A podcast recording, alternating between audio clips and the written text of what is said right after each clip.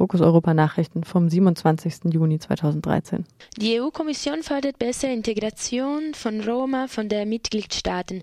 Dem Vorschnittbereich der Kommission zufolge hat die Minderheit, Mehrheit der EU-Staaten nicht ausreichend Geld bereitgestellt, um Bildung, Gesundheitsfürsorge, Beschäftigung und Wohnraum der Roma zu verbessern.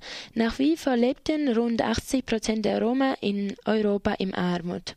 Die zuständige Justizkommissarin Viviane Redig sieht eine große Lücke zwischen den Ankündigungen und den Handlungen der Staaten. Indirekt drückt äh, sie ihr Misstrauen aus, indem sie in ihrer Stellungnahme ausdrücklich auf die Arbeit des Euro Europaparlaments und zivilgesellschaftlicher Organisationen setzt. Reding äh, streit, ähm, schon länger mit einigen Mitgliedstaaten über die Roma-Politik. Deutschland und Großbritannien beispielsweise sehen in Roma vor allem eine Belastung ihrer Sozialkassen und fordern die Kommission auf, gegen die Bewegungsfreiheit der Roma vorzugehen, um sogenannten Sozialtourismus aus armen Ländern zu unterbinden. Konkrete Zahlen legte die Bundesregierung hierzu äh, jedoch nicht vor. Die Putin-Regierung setzt auf Wahlbeobachtergruppe unter Druck. Gestern untersagte das Justizministerium in Moskau der Organisation Golos für sechs Monate jede Tätigkeit. Die einzige unabhängige Wahlbeobachtergruppe hatte sich geweigert, sich als ausländischer Agent registrieren zu lassen. Sie war zuvor schon zu einer Geldstrafe von über 7000 Euro verurteilt worden. Seit Sommer vergangenen Jahres fordert Russland von NGOs, die Finanzhilfe aus dem Ausland erhalten, die Registrierung als ausländischer Agent, was auch eine strengere Kontrolle der Finanzen bedeutet. Dieses Agentengesetz gilt als Angriff auf unabhängige NGOs und war vom Ausland scharf kritisiert worden, unter anderem von der EU. Für Beobachterinnen steht fest, dass Golos gezielt ausgesucht wurde. Die NGO hatte bei Putins Wahl zum Präsidenten 2011 zahlreiche Verstöße aufgedeckt. Kompromiss für strengere CO2-Grenzwerte bei Neuwagen in Deutschland vorerst gekippt. In einer aktuellen Pressemeldung von Greenpeace heißt es, das entsprechende Gesetz sei in der Sitzung der EU-Staaten auf Druck der deutschen Regierung von der Agenda genommen worden. Bundeskanzlerin Angela Merkel hatte in der vergangenen Nacht persönlich Ministerpräsidenten einiger EU-Länder angerufen und Unterstützung verlangt. Dazu Greenpeace Autoexperte Wolfgang Lobeck. Es war seit langem abgesprochene Strategie, ausdrücklich im VDA, dass man sich nach außen hin nicht gegen diese Zahl wehrt, die 95 Gramm, sondern dass man irgendwie versucht, sie zu erreichen, aber in Gänsefüßchen kreativ. Also irgendwie sie durch Schlupflöcher zu umgehen oder zu verwässern. Autohersteller haben es tatsächlich wieder einmal geschafft, wie schon bei der letzten Gesetzgebung im Jahr 2009, einen schon lange verabredeten Grenzwert, diesmal 95 Gramm, de facto wieder zu verwässern und nach hinten zu verschieben. Sie haben allerdings nicht alle ihre zum Teil absurden Wünsche durchgekriegt.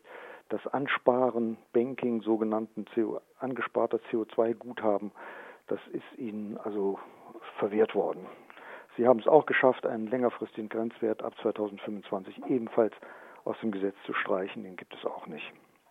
Am vergangenen Dienstag hatte die EU entschieden, dass Autos in Europa ab dem Jahr 2020 durchschnittlich nicht mehr als 95 Gramm CO2 je Kilometer ausstoßen dürfen. Auf Druck der deutschen Regierung jedoch entstanden Schlupflöcher, die es den Autobauern ermöglicht, diesen Wert deutlich zu überschreiten. Zum Beispiel mit Hilfe der sogenannten Supercredits, mit denen die Produktion von Dreckschleudern mit der von Elektroautos wettgemacht werden kann. Ägyptens Präsident Mursi steht unter wachsendem Druck und kündigt Reformen an. Angesichts massiver Proteste und der eskalierenden Gewalt in Ägypten hat das islamistische Staatsoberhaupt ein Paket von Maßnahmen angekündigt. Unter anderem soll ein parteiübergreifendes Komitee Verfassungsänderungen vorgeschlagen können. Außerdem will Mursi alle Beamten entlassen, die er für Krisen und Unzufriedenheit in der Bevölkerung zuständig sieht. Mursi versucht damit, die unzufriedene Bevölkerung zu besänftigen. Die Opposition hatte in den vergangenen Monaten Millionen von Unterschriften für den Rücktritt der Regierung gesammelt. Mehrere Parteien hatten angekündigt zu demonstrieren, bis Mursi zum Rücktritt gezwungen ist. Für Sonntag sind Massenproteste angekündigt. Seit Tagen schon gibt es Zusammenstöße zwischen Anhängern und Gegnern des islamistischen Staatschefs.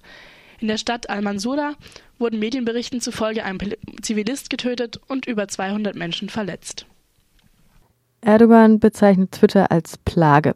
Es muss einen Ansprechpartner geben, dem wir eine Beschwerde übermitteln können und der dann einen Fehler beheben kann, wenn es einen Fehler gibt, zitiert die Frankfurter Allgemeine Zeitung den türkischen Staatschef.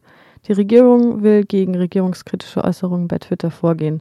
Die Nachrichtendienst solle die Identität der NutzerInnen preisgeben, die beleidigende Tweets versenden. Recep Tayyip Erdogan betrachtet diese Äußerungen als provokative Lügen, welche die Gesellschaft terrorisieren und fordert zur besseren Ahndung dieser Vergehen die Einrichtung eines Büros in der Türkei.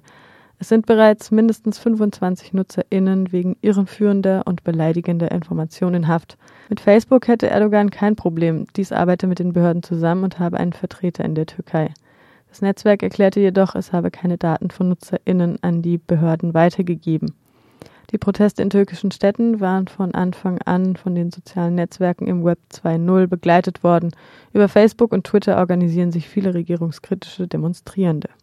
Portugal steht still. Als Antwort auf die Ankündigung des Generalstreiks für den heutigen Donnerstag von Seiten der Gewerkschaften hatte Premierminister Passos Coelho gestern erklärt, das Land brauche weniger Streik und mehr Arbeit. Der Minister für parlamentarische Angelegenheiten erklärte, die Regierung respektiere das Recht auf Streik, aber sie, respekti aber sie respektiere diejenigen noch mehr, die heute arbeiten. Obwohl mit weniger Zuspruch als im November letzten Jahres gerechnet wurde, beteiligten sich am Generalstreik auch die autonomen Gebiete Azoren und Madeira. Die staatliche Nachrichtenagentur Lusa stellte ihren Dienst heute Morgen um 8.45 Uhr vorerst ein. Krankenhäuser nahmen sich nur noch der Notfälle an und im ganzen Land waren für heute 50 Demonstrationen und Aktionen angekündigt. Bereits heute Morgen gegen 6.30 Uhr wurden Blockiererinnen und Blockierer eines Bahn eines Busbahnhofs von der Polizei gewaltsam zurückgedrängt. Die öffentlichen Transportmittel waren heute nur zu 50 Prozent in Betrieb. Das Unternehmen Kadisch war im Vorfeld vom Schiedsgericht zur Arbeit verpflichtet worden. Die Schweizer Gewerkschaft UNIA in Genf erklärte sich solidarisch mit der CGTP. Der Streik war bereits seit Wochen angekündigt. Troika und Regierung nehmen alle Errungenschaften der Nelkenrevolution vom 25. April 1974 so eine Unterstützung, so eine Unterstützung gegenüber der Gewerkschaft. Die Steuern gingen seit Beginn der Auster die Steuern gingen seit Beginn der Austeritätspolitik brutal in die Höhe. Es gab gravierende Einschnitte in den Gehältern, Gesundheitswesen und Bildung. Die Regierung um Präsident Cavaco Silva kürzte Urlaubs- und Arbeitslosengeld. Seit dem 1. Mai äußern Hunderttausende Protestierende die Forderung nach vorgezogenen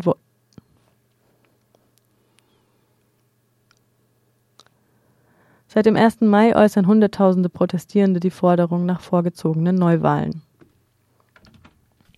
Anlässlich des anstehenden EU-Gipfels gab Kanzlerin Merkel heute Morgen eine Regierungserklärung ab. Darin forderte sie eine äh, schnelle Einigung über das Budget der Europäischen Union bis 2020, über das der Europäische Rat und des, das EU-Parlament in Streit liegen. Die Kanzlerin verteidigte erwartungsgemäß auch den Sparzwang für die sogenannten Krisenstaaten.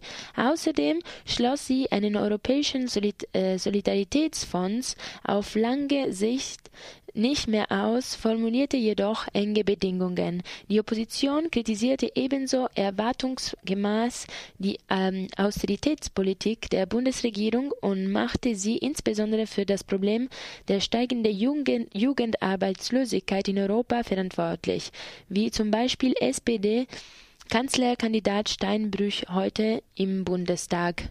Die Arbeitslosigkeit in Europa hat sich über das maßgeblich von Ihnen zu vertretene Sparprogramm auf 26 Millionen Menschen erhöht. Die Jugendarbeitslosigkeit ist in Europa auf fast 6 Millionen der unter 25-Jährigen gestiegen.